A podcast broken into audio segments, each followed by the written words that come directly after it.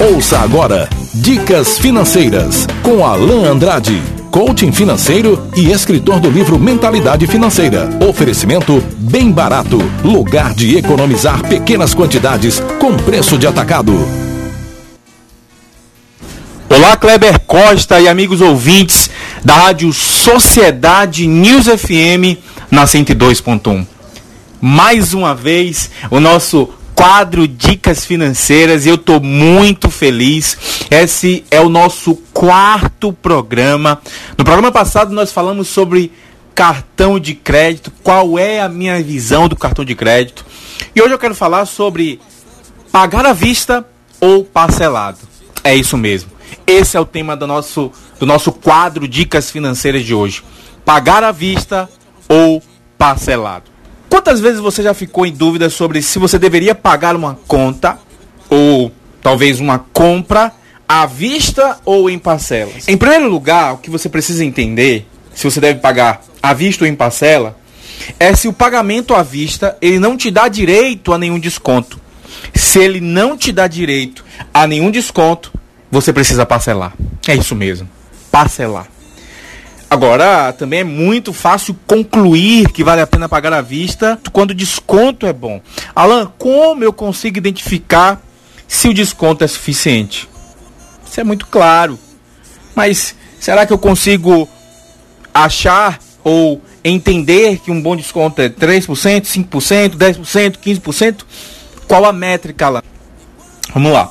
A lógica para você decidir se vale a pena pagar à vista ou em parcelas é a mesma para qualquer conta.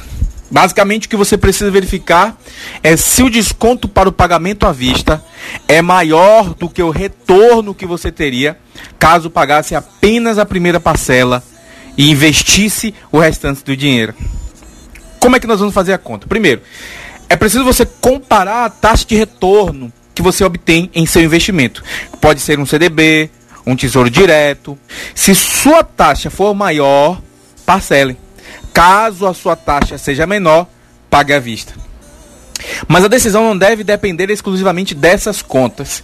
Sempre que o resultado indicar que é melhor pagar à vista, você precisa responder as perguntas seguintes. Primeira pergunta que você precisa responder é: será que eu tenho dinheiro em minha conta corrente para fazer o pagamento à vista sem ficar no negativo e por isso ter que pagar multas e juros?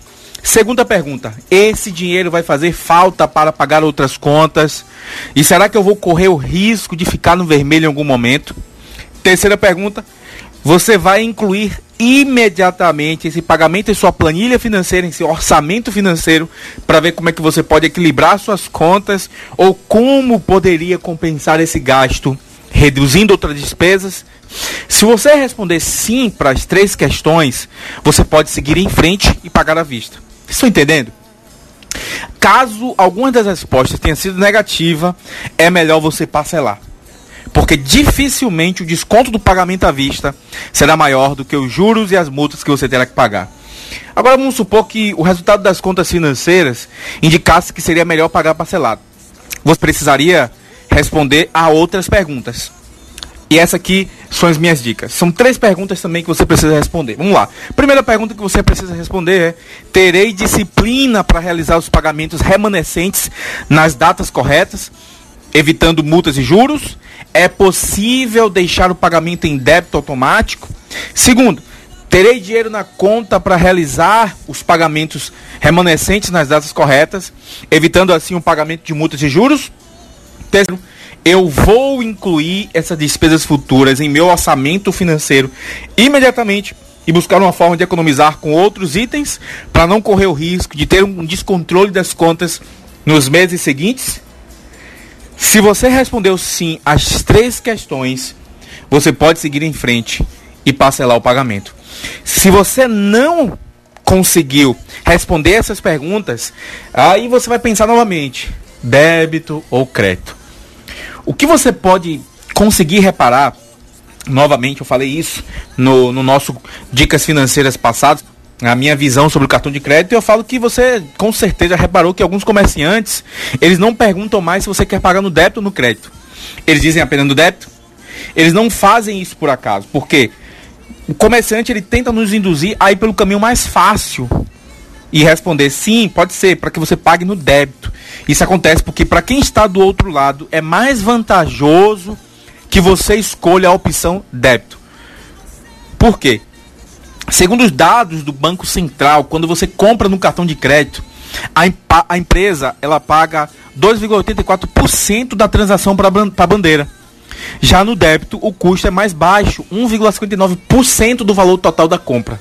Além disso, o pagamento no débito é feito exatamente no momento da compra, ou seja, o dinheiro é rapidamente subtraído de sua conta corrente e o estabelecimento comercial também recebe antes. Já no crédito, você vai pagar a compra apenas na data do vencimento da fatura. E aí o vendedor, o prestador de serviço, terá que esperar mais para receber o pagamento.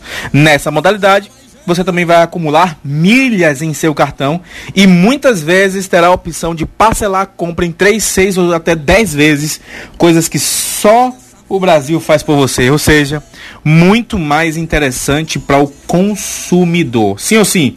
Com certeza, né? Então, nós não conseguimos ver nenhuma vantagem no uso do débito. No geral, as pessoas que costumam pagar as contas dessa forma, elas afirmam que é mais fácil para o seu planejamento financeiro.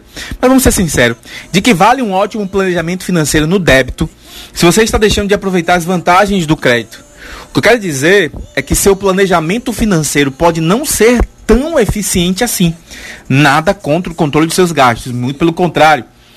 Eu acredito muito nesse pilar, eu acredito muito nesse método para ter uma vida financeira equilibrada. Mas para isso, você precisa ter um orçamento ou anotar os gastos em sua agenda. Tá bom?